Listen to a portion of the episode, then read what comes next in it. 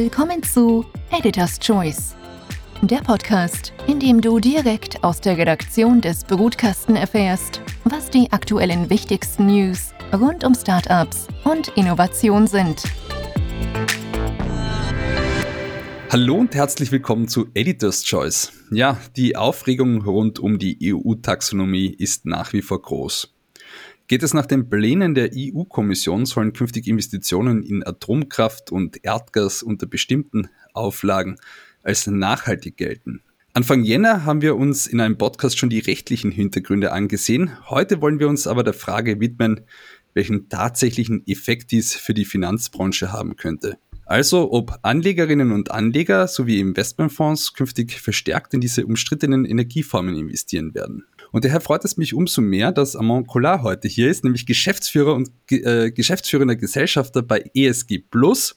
Und ich darf dich jetzt hier recht herzlich begrüßen. Hallo Martin, danke für die Einladung. Ja, vielleicht noch ganz kurz eine Vorstellung. Was macht ESG Plus? Ihr seid ein Sozialunternehmen und habt euch auf Nachhaltigkeitsberatung für den Finanzsektor spezialisiert und prüft unter anderem auch Anlageprodukte auf der Nachhaltigkeit. Genau, das ist es. Äh, wir sind da seit einigen Jahren tätig und ich nenne es immer datenbasierte Nachhaltigkeitsberatung für den Finanzsektor. Genau. Als Podcasten haben wir da auch schon darüber berichtet. Wenn es interessiert, äh, verlinken wir natürlich gerne in die Show Notes. Äh, ja, du bringst eine Menge Ex Expertise mit in diesem Feld und daher wollen wir gleich die Gelegenheit nutzen, zu Beginn mal einzusteigen und uns anzuschauen, was hat sich rund um die EU-Taxonomie getan. Zum Jahreswechsel gab es ja diesen umstrittenen Rechtsakt der EU-Kommission, der da zwei Stunden vor Mitternacht und Jahreswechsel veröffentlicht worden ist. Äh, die Mitgliedstaaten hatten dann eine sehr kurze Frist, um auf diesen Rechtsakt zu zu reagieren. Amon, könntest du uns vielleicht ganz kurz ein Update geben? Was hat sich seitdem getan? Ja, genau. Das kam tatsächlich kurz vor Mitternacht sozusagen über die Feiertage. Ähm, nicht, nicht ganz nett eigentlich.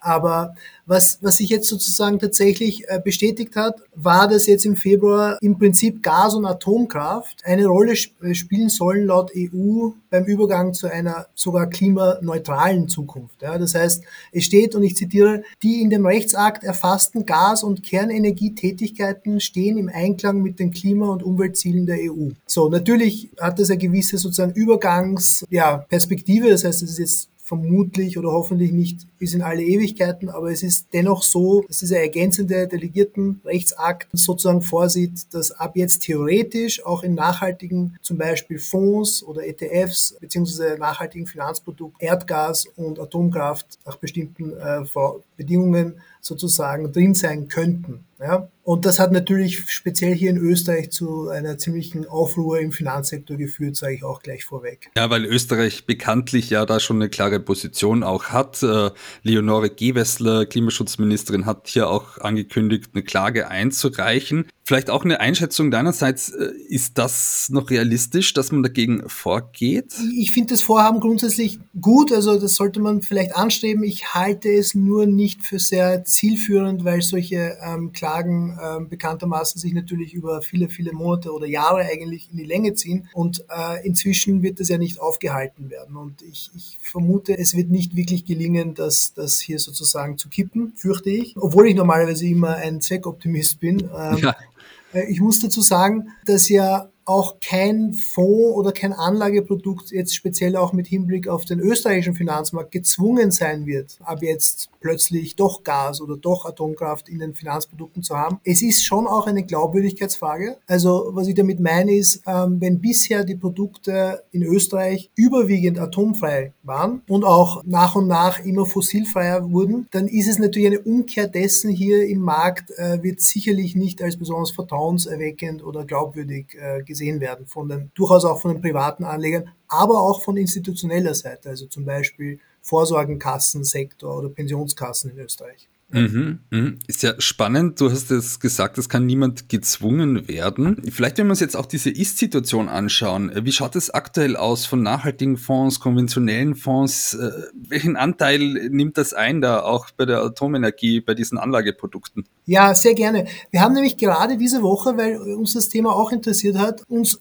die 2000 größten Retail-Fonds im österreichischen Markt angesehen. Das können natürlich Fonds sein, die sowohl von ausländischen als auch äh, aus inländischen ähm, Fondsgesellschaften kommen, aber die sind sozusagen in Österreich vertriebszugelassen. Und diese 2000 Fonds mit einem Volumen von 2,1 Billionen Euro, also wirklich ein riesen Volumen, zeigt sich recht deutlich, dass tatsächlich 45 Prozent, also fast die Hälfte der konventionellen Fonds, sind aktuell in irgendeiner Höhe in Atomkraftinvestments investiert. Und bei nachhaltigen Fonds ist es allerdings, liegt das auch bei 41 Prozent. So, das sagt natürlich jetzt noch zunächst nichts darüber aus, wie viel Prozent in den einzelnen Fonds im Durchschnitt sozusagen drinnen sind. Und da zeigt sich, wenn man jetzt sozusagen diese 2000 Fonds hernimmt und sagt, äh, welcher Anteil kommt zum Beispiel von einerseits nachhaltigen und, und konventionellen, aber andererseits, wenn man den ganzen Kuchen aufteilt und sagt, es gibt ja aktiv gemanagte ähm, Fonds, also wo ein Fondsmanager dahinter steht. Das sind in der Regel natürlich auch Fonds, die teurer sind von den Gebühren her, muss man schon auch ehrlicherweise sagen. Und denen gegenüber die ETFs, also die passiven Anlagestrategien äh, gegenüberstellt. Und das waren ungefähr ein Drittel aller dieser 2000 Fonds waren ETFs, also passive mhm. Strategien, die wir da drin hatten. Und da hat sich schon gezeigt, dass in diesen passiven Produkten deutlich öfter Atomkraftinvestments vorkommen als in den aktiv gemanagten Fonds. Mhm. Also da war diese Zahl nicht 45 zu 41 Prozent, die wir vorher bei konventionell versus nachhaltig hatten, sondern 60 Prozent bei den passiven, bei den ETFs und 36 Prozent, also fast die Hälfte, waren die aktiv gemanagten Fonds. Das heißt, das ist schon auch zum Großteil ein Thema der ETFs. Und das sage ich deswegen, nicht um Bashing zu betreiben gegenüber äh, ETFs. Ich meine, es sind ja wirklich kostengünstiger, also durchaus sehr äh, attraktive, wenn man so möchte, ähm, Anlageklasse. Das sage ich nur deswegen, weil da müssen die Privatpersonen sehr genau hinschauen, wenn sie tatsächlich ETFs wollen, die atomkraftfrei sind. Wenn das sozusagen die eigene Nachhaltigkeitspräferenz ist, dann unbedingt ganz genau hinschauen, ja, weil dort mhm. Passiert das Thema sozusagen öfter. Genau. Mhm. Das ist ein großes Thema. Also hier die entscheidende, der entscheidende Faktor eben aktiv versus passiv gemanagte Fonds. Äh, sehr spannende Insights. Die Studie verlinken wir natürlich auch gerne in die Show Notes. Da könnt ihr das dann auch natürlich nachlesen. Ja, wenn wir uns jetzt diese weitere Entwicklung anschauen, ja, also äh, die EU-Taxonomie ist ja da noch nicht in Kraft. Ne? Also das wird ja wahrscheinlich erst im Sommer der Fall sein. Welchen Effekt wird es haben? Wird sich das da fundamental ändern, deiner Meinung nach? Nach? Also ich glaube, da müssen wir ganz stark unterscheiden. Reden wir jetzt vom äh, österreichischen Fondsmarkt äh, oder zum Beispiel auch vom deutschen Fondsmarkt oder generell von, von dem Durchschnitt der EU, des EU-Fondsmarkts. Und da würde ich, würde ich einschätzen, in Österreich, und das sagen alle Experten, mit denen ich bisher gesprochen habe in den letzten Tagen, es wird sich in Österreich eigentlich nichts ändern. Äh, wir haben hier bereits ein sehr strenges staatliches Siegel, das ist das Umweltzeichen. Für Finanzprodukte gibt es das auch. Und da ist eh schon seit äh, vielen, vielen Jahren, es ist übrigens auch das älteste ähm, Siegel in Europa oder auch mhm meines Wissens weltweit. Und da, da ist ja seit vielen Jahren oder von Anfang an, glaube ich, sogar schon Atomenergie immer ausgeschlossen gewesen. Mhm. Das ist auch sozusagen laut Forum nachhaltige Geldanlagen, da gibt es eben jedes Jahr diesen Marktbericht, ist bei uns Österreichern das unter den Top 3 oder 5, ich glaube sogar unter den Top 3 der wichtigsten Themen für Privatpersonen. In Deutschland ist es immer noch unter den Top 5 oder 10, aber eben nicht so hoch platziert wie bei uns. Ich glaube, auch dort wird sich nicht viel tun. Es gibt auch in Deutschland dieses äh, Siegel ähm, von FNG, vom Forum Nachhaltige Geldanlagen, wo genauso Atomenergie ausgeschlossen ist. Das heißt, ich habe auch gerade heute mit Vertretern vom FNG gesprochen, mit den österreichischen Vertretern, und äh, habe den Eindruck gewonnen, dass sich ähm, sowohl beim Umweltzeichen, da weiß ich es auch vom VKI, als auch beim FNG da nichts ändern wird. Im Gegenteil, es sehen die Experten auch durchaus als Differenzierungsmöglichkeit, als Möglichkeit, sich da sozusagen in der EU-Meinung auch noch äh, als strengeres Siegel äh, zu positionieren. Also da wird mit Sicherheit nichts passieren. Aber wo mhm. ich schon Angst habe, ist in der Rest-EU beziehungsweise in Ländern wie Frankreich, wo ja auch jetzt schon Atomenergie als grün gesehen wird. Das äh, staatliche Siegel in Frankreich hat Atomenergie, ist, ist schon seit längerem dort zugelassen. Allerdings gibt es auch in Frankreich ein kleineres Label, das noch strenger ist und das auch also auch Frankreich ist nicht nur schwarz-weiß sozusagen. Die, die haben auch dieses strengere Label, das durchaus jetzt schon Atomenergie ausschließt. Das heißt, en gros ist meine Sorge eher, dass dann plötzlich Green Bonds auf den Markt kommen, die da irgendwie äh, zusätzliche neue Atomreaktortechnologien sozusagen forcieren wollen oder, den, oder, oder versuchen bestehende Atomkraft der neueren Technologie, die eh schon gebaut sind, ohne Additionalität, ohne Zusatznutzen sozusagen als grüne Anlageklasse da hineinzupacken und Erdgas brauchen wir gar nicht reden. Ja. Mhm, also, also die, diese, diese Bonds, äh, da muss man sich dann in Zukunft das genauer anschauen. In Österreich, deiner Meinung nach, wird sich da allerdings nicht viel tun, weil es gibt da schon starke Regeln und Siegeln. Werden wir da vielleicht auch einen Anstieg von neuen Siegeln irgendwie erwarten oder ist, wird sich das da, ist, das hängt wahrscheinlich auch von den einzelnen EU-Ländern ab, oder? Ich glaube, in den einzelnen EU-Ländern wird vielleicht etwas passieren, dass es so Parallelentwicklungen gibt, wie vorher beschrieben, äh, wo es ein staatliches Siegel gibt, wo es vielleicht zulässig ist in Ländern, wo, wo Atomkraft eben als grün gesehen wird, wie Frankreich, und dann plötzlich vielleicht sich ein neues Siegel auftut und sagt, na, aber wir sind jetzt vehement trotzdem fossilfrei und, und äh, atomkraftfrei. Ähm, das kann schon passieren. In Österreich wird sich da nichts tun, weil wir, da haben wir eh schon sozusagen ähm, ein sehr strenges Maß. Äh, es ist eher, ja, äh, ich würde wirklich sagen, wenn diese Fondsbetreiber in Österreich auch wirklich Geld verdienen wollen nach wie vor, so wie, so wie sie auch bis jetzt kommen viele ausländische Fondsgesellschaften und beantragen das Umweltzeichen und sind dann auch manchmal so, naja, Atomenergie, puh, das, das sehen unsere, sieht unser Mutterkonzern in Frankreich oder irgendwo anders äh, eigentlich als positiv, aber okay, wir wollen eben Geschäfte machen, auch mit dem österreichischen Fondsmarkt, also führen wir es für Österreich ein. Und, und das wird es weiterhin geben. Es wird schwer sein, hier in Österreich private und institutionelle Anleger anzusprechen, wenn man versucht, sozusagen da der EU-Taxonomie EU eins zu eins, was Gas und Atomkraft betrifft, zu folgen. Das wird einfach nicht klappen hier. Ja. Es ist ja wirklich auch eine sehr komplexe Thematik. Es gibt eine Menge an äh, Gesetzen auf EU-Ebene natürlich. Unter anderem muss man auch berücksichtigen die EU-Wertpapierrichtlinie. Und da gab es heute eine spannende Veranstaltung auch äh, in Wien, worüber diskutiert worden ist von Finanzjournalisten und Journalistinnen, dass künftig eben Bankberater ihre Kunden aktiv danach fragen müssen, ob sie äh, nachhaltige Anlageprodukte haben wollen. Welchen Effekt glaubst du, wird das haben? Es gibt ja gewisse Expertinnen und Experten in der Szene, die sagen, ja, das hat ja eigentlich noch äh, viel mehr Effekt. Genau, ganz ein wichtiger Punkt. Ich war dort auch bei der Veranstaltung und fand die auch sehr spannend. Die MIFID 2 ähm, Verordnung, beziehungsweise IDD heißt die sozusagen für die Versicherungsmakler äh, und für die sonstigen Berater und Banken, äh, die MIFID 2 Verordnung sieht ab August 2022 vor, dass jeder Berater, jede Beraterin die Kunden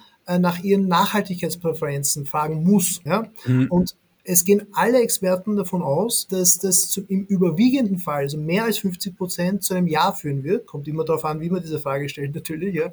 Und wenn es zu diesem mehrheitlichen Ja kommt, dann sind die Beraterinnen und Berater in der Not, wenn man so möchte, weiter in die Tiefe zu fragen und zu, okay, was für Kriterien sind euch wichtig etc. Und wir wissen natürlich, dass in Österreich das Thema Atomenergie, Waffen und Kohle zu den Top 3 Themen gehört. Das heißt, mit da muss man auf jeden Fall schauen, dass die Finanzprodukte, ähm, die dann sehr stark auch nachgefragt werden, äh, werden, hier fit sind, was diese Themen betrifft. Und man sieht ja schon, das Thema Kohle ist natürlich äh, auch in, hinsichtlich der EU-Taxonomie sehr relevant. Es kommt dann unter den Top 5, glaube ich, auch noch Öl und Gas und, und eben, wir haben äh, eh schon gehört, Atomenergie trotzdem. Das heißt, was den Beraterinnen und Beratern dann sicherlich zu dem Zeitpunkt vermutlich noch fehlen wird, sind Tools, mit denen sie das einfach messen können, weil es wird nicht reichen, dass sie dann sagen, okay, ist der Fonds laut Offenlegungsverordnung Artikel 8 oder 6 oder doch 9, dunkelgrün 9 oder 8 hellgrün, weil genau das ist das Problem. In den hellgrünen Artikel 8 Fonds wird künftig vermutlich hauptsächlich von, von äh, den äh, ausländischen äh, ähm, Fondsgesellschaften auch Nuklearinvestments hereinschwappen. Und da muss man dann wirklich aufpassen, dass man nicht etwas, was dem Kunden wichtig ist, möglicherweise da drin findet. Und dann kommt er und ist vielleicht unzufrieden, klagt, versucht sein Geld zurückzubekommen, all diese Dinge. Ja. Das heißt, da muss man wirklich aufpassen. Und das Zweite ist, man muss, und das ist eine Rechtsfrage, wo ich selber die Antwort natürlich auch nicht kenne, bin ja kein Jurist, wie kann man sicherstellen, dass das dauerhaft der Fall ist. Also das Thema, das ich abfrage, Atomenergie, nicht gerade zufällig nicht im Fonds drin ist und dann zwei Monate später vielleicht aufpoppt. Und da, glaube ich, ist die einzige Möglichkeit tatsächlich auf Siegel zu gehen, wie das Umweltzeichen, wie FNG oder auch andere, die dauerhaft sicherstellen, dass im Prozess zum Beispiel keine Atomenergie reinkommt. Ja? Mhm. Und natürlich auch im Sinne des Vertrauen ist gut, Kontrolle ist besser, äh, Plattformen wie unsere und auch andere wie, wie Clean West oder, oder Faire Fonds, Mein Vermögen und wie, wie sie alle heißen, vor allem diese drei, können natürlich mit wenigen Klicks auch dieses Service kostenlos anbieten. Genau. Mhm, mh. Du hast es jetzt eben auch schon eure Plattform CleanVest angesprochen, mit denen sprecht ihr auch äh, Endkonsumentinnen und Endkonsumenten an. Ihr macht es aber natürlich auch im B2B-Bereich, Anlageberatung. Also quasi ihr prüft ihr eben Anlageprodukte auf deren Nachhaltigkeit. Hm, so eine generelle Frage durch diese EU-Taxonomie, wenn das da in Kraft treten wird. Welchen Effekt hat das für euer Geschäft? Äh, wird sich das vielleicht grundlegend ändern, wie ihr prüft? Oder was wird sich da tun für euch im operativen Geschäft? Also es, äh, ich sage mal, dass der, der Vorteil der EU-Taxonomie, jetzt abgesehen von diesem, diesem sozusagen gewissermaßen aus nachhaltiger Sicht Rückschritt ähm, wegen Gas- und Atomkraft, aber der Vorteil der EU-Taxonomie ist natürlich, dass jetzt plötzlich ein wissenschaftlich basierter, basiertes Lexikon da ist, Definitionen sozusagen für alle Wirtschaftsaktivitäten gegeben werden, ob sie nachhaltig sind, klimafreundlich etc. Und ich muss aber dazu trotzdem etwas zynisch bemerken, weil das hat heute der Kollege vom VKI sehr treffend gesagt, natürlich äh, im Falle des Gas und der Atomkraft äh, ist man von der Wissenschaftlichkeit zugunsten der politischen sozusagen, äh, mhm. äh, des politischen Lobbyings äh, abgewichen, aber im Großen und Ganzen ist es natürlich trotzdem ein wissenschaftsbasiertes, wertvolles sozusagen Ding, die EU-Taxonomie. Und das Gute ist, dass jetzt die ganzen Wirtschaftssektoren nach ihrer Nachhaltigkeit beurteilt werden und wir haben in unseren Modellen eigentlich auch schon seit langem die Wirtschaftssektoren nach ihren Impacts äh, bewertet und sehen hier ein hohes Alignment mit allem außer Atomkraft und Gas, sage ich dazu, ja, und können unsere Produkte relativ leicht switchen in Richtung, okay, sind die Investments jetzt EU-Taxonomie-konform oder nicht? So nach und nach werden wir diese Produkte, werden wir diesen Abgleich machen. Ja? Also da mhm. sehe ich kein Problem. Uns fällt auf, dass sehr viel Nach Nachfrage äh, in den, speziell in den letzten Monaten, auch auf uns und sicherlich andere, die, die, mit denen wir im Mitbewerb stehen, gekommen ist. Das ist natürlich einerseits erfreulich, andererseits überfordert es einen im Moment, weil es schwallartig hereinkommt. Also allein, ich weiß nicht, die letzten Wochen um den Jahreswechsel bis, bis Februar, keine Ahnung. Ja, also das ist wirklich auch ein Umsatzplus, ein, ein deutliches. Aber das bedeutet natürlich auch, das muss man ja abarbeiten, ne, nach und nach. Also wir spüren sehr stark, dass die EU-Taxonomie und unser Geschäftsmodell allein sind, wenn man so möchte. Ja. Nicht nur mhm. inhaltlich, mit Ausnahme der zwei Themen, sondern auch vom, vom ja, ich kann es nicht anders sagen, vom Umsatzwachstum her. Ja. Mhm. Also durchaus Chancen für euch. Auf jeden Fall Chancen für uns. Es ist eher so, dass wir gerade überlegen, wie können wir in diesem weiten Feld einfach auch unsere Nischen weiter besetzen und ausbauen und nicht irgendwie alles anbieten. Ja? Das mhm. ist eher das Thema bei uns, als Luxusthema in dem Fall, ja. Mhm, ja, definitiv. Und du hast wahrscheinlich auch eine sehr kurze Silvesterfeier gehabt äh, und hast dich natürlich am 1. Jänner dann auch gleich diesem Thema gewidmet, nehme ich an. Absolut, ja. Jedenfalls mitgelesen und mitgefiebert, aber genau, ja. Ja, tut sich äh, einiges äh, aktuell in dieser Branche. Sicherlich nicht einfach, da immer den Überblick auch äh, zu behalten. Sehr spannend, dass du eben auch gesagt hast, dass das natürlich eine Chance auch für euch ist und äh, dass man hier auch Nischen besetzen möchte. Wir wollen uns natürlich auch ein bisschen ansehen, was sich 2022 bei euch äh, so tun wird. ESG Plus ist ja mittlerweile auch international unterwegs, äh, nach Deutschland auch expandiert. Vielleicht kannst du uns kurz das Update hier geben. Sehr gerne. Also äh, mehrere Dinge. Wir haben ja diese Clean West Plattform, die ich vorher angesprochen habe, für Privatpersonen und die Mittlerweile seit letztem Sommer ist es so, dass die deutschen Userinnen und User auf CleanVest mengenmäßig mehr sind als die österreichischen und die, da gab es ja sozusagen lange Zeit waren sehr viele österreichische Userinnen und User und jetzt haben sozusagen die Deutschen überholt und es sind zwar insgesamt historisch gesehen immer noch mehr, weil da hatten wir ja fast zwei Jahre Vorlaufzeit in Österreich, mehr österreichische User, aber es scheint sich jetzt bald sozusagen umzukehren insgesamt. Das ist mal sehr erfreulich. Wir haben sehr viele neue Kunden aus Deutschland gewonnen in den letzten, speziell im letzten halben Jahr speziell. Ja. Da ist dann richtig die, die Anfrage nochmal gekommen, haben auch erste Kunden in, in, in der Schweiz, was erfreulich ist, eher reaktiv bekommen. Also wir waren jetzt gar nicht so wirklich im Schweizer Markt unterwegs bis jetzt. Aber das Wichtigste ist, und, und das hat jetzt damit gar nichts zu tun mit diesem B2B-Modell von uns, wir sind gerade dabei, CleanVest Pro zu launchen. Also in den kommenden Wochen, vermutlich noch im, im März, wird hinsichtlich der MIFID 2-Verordnung, mit, die wir vorher besprochen haben, wo die Beraterinnen äh, künftig natürlich die Nachhaltigkeitspräferenzen abfragen müssen, kommt zeitgerecht gewissermaßen CleanVest Pro. CleanVest Pro ist die Bezahlversion von CleanVest. Sie ist viel detaillierter und viel mehr auf diesen Beratungsprozess getrimmt. Das heißt, es ist eine riesen Datenbank. Ich glaube, 37 Nachhaltigkeitskriterien, alles, was sozusagen vielleicht von Interesse sein könnte auf der Umwelt, auf der sozialen Seite, auch was das Governance-Thema betrifft. Und das heißt, wir haben nicht nur die 10 Kriterien von Clean West, sondern haben die erweitert auf 37. Es gibt Fonds-Reports, die man in Echtzeit erstellen kann für die, ähm, für die sozusagen Kunden, wo man dann auch den Beratungsprozess zu einem schönen Ende bringen kann. Also wirklich ein, ein tolles Tool. Man kann sogar die eigenen Fonds hochladen und dann sozusagen, also wirklich, es kann sehr viel. Und das denken wir jetzt schon vor allem für den deutschen Markt, weil der ist ja, mhm. ich glaube, 18 mal so groß, der Fondsmarkt in Deutschland wie in Österreich. Äh, und der Schweizer Markt ist achtmal so groß wie der österreichische Fondsmarkt. Also Österreich sowieso, eh klar, also unsere Homebase, das bleibt auch. Aber der Dachraum ist insgesamt sehr attraktiv für uns. Und das ist das erste Mal nach cleanwest.org, dass wir ein vollautomatisiertes Produkt, in dem Fall wirklich ein SaaS-Produkt auf den Markt bringen, das mit einem Abo-Modell funktioniert, Pricing-Modell und wo wir unser sehr projektlastiges B2B-Geschäft, werden wir immer beibehalten natürlich, zum ersten Mal in eine, ein echt wirklich skalierbares Produkt eigentlich gehen und da sind wir schon sehr aufgeregt, wie das ankommt. Die ganzen Tests zeigen uns, dass es eigentlich sehr gut ankommt, aber man sitzt dann erst, Proof of Concept ist dann erst natürlich der Launch. Ja. Definitiv, aber das wird jetzt noch im Frühjahr gelauncht. Quasi. Das wird noch im Frühjahr gelauncht und dazu gibt es dann noch viel mehr Details eigentlich und das war jetzt mehr so ein, ein Teaser. Genau. Ja, ja, ja, da sind wir schon gespannt. Äh, da bleiben wir natürlich auch als Podcast äh, dran. Das äh, ist natürlich auch sehr interessant, vor allem was sich bei euch beim Unternehmen auch tut, dass du sagst, ihr wollt auch mehr in diese B2C-Richtung gehen, was halt mehr Skalierungspotenzial bietet auch. Habt ihr euch da konkrete Ziele gesteckt oder wollt ihr jetzt einfach mal testen, schauen, wie das ankommt und dann eure, eure Ziele dann definieren? Also ähm, ja, wir haben, wir haben zwar Ziele, aber wir müssen es ein wenig von der jetzigen Unternehmensgröße abhängig machen. Wir sind, äh, wir sind jetzt äh, acht Personen eigentlich. Viele sagen immer so unglaublich, was man mit acht Personen schaffen kann. Das schaffen wir auch nur, weil wir natürlich sehr viel Daten auch kaufen und verarbeiten. Also sehr wenig selbst erheben, mehr auf Quality Checks, auf Validierung setzen und sozusagen damit eigentlich ähm, sehr viele Assets analysieren können. Ja? Äh, weil wir die Rohdaten nicht selber erheben müssen, zumindest zu 80 Prozent nicht selber erheben müssen und dadurch agieren wir wie ein Unternehmen, das eigentlich 20, 30 äh, Analysten normalerweise bräuchte. Ja? Das ist mal das eine. Das andere ist, dass wir natürlich ähm, das neue Produkt zum Anlass nehmen werden, um, äh, und wir führen jetzt auch schon die ersten, aber noch sehr vage, sehr Anfangsphase, um natürlich die nächste Finanzierungsrunde quasi zu starten. Ja? Das heißt, mit diesem neuen SaaS-Produkt, mit diesem B2B2C-Produkt, mit dem man wirklich skalieren kann und wachsen kann, wollen wir eigentlich sozusagen ja, äh, auf Brautschau gehen. Wir, wir werden sehr picky sein, das sage ich auch jetzt schon, weil man das Ding auch gerne sozusagen ohne externe Finanzierungsquellen sozusagen äh, groß machen können, aber natürlich nicht so schnell wie wir, wenn man jetzt frisches Kapital rein. Aus dem.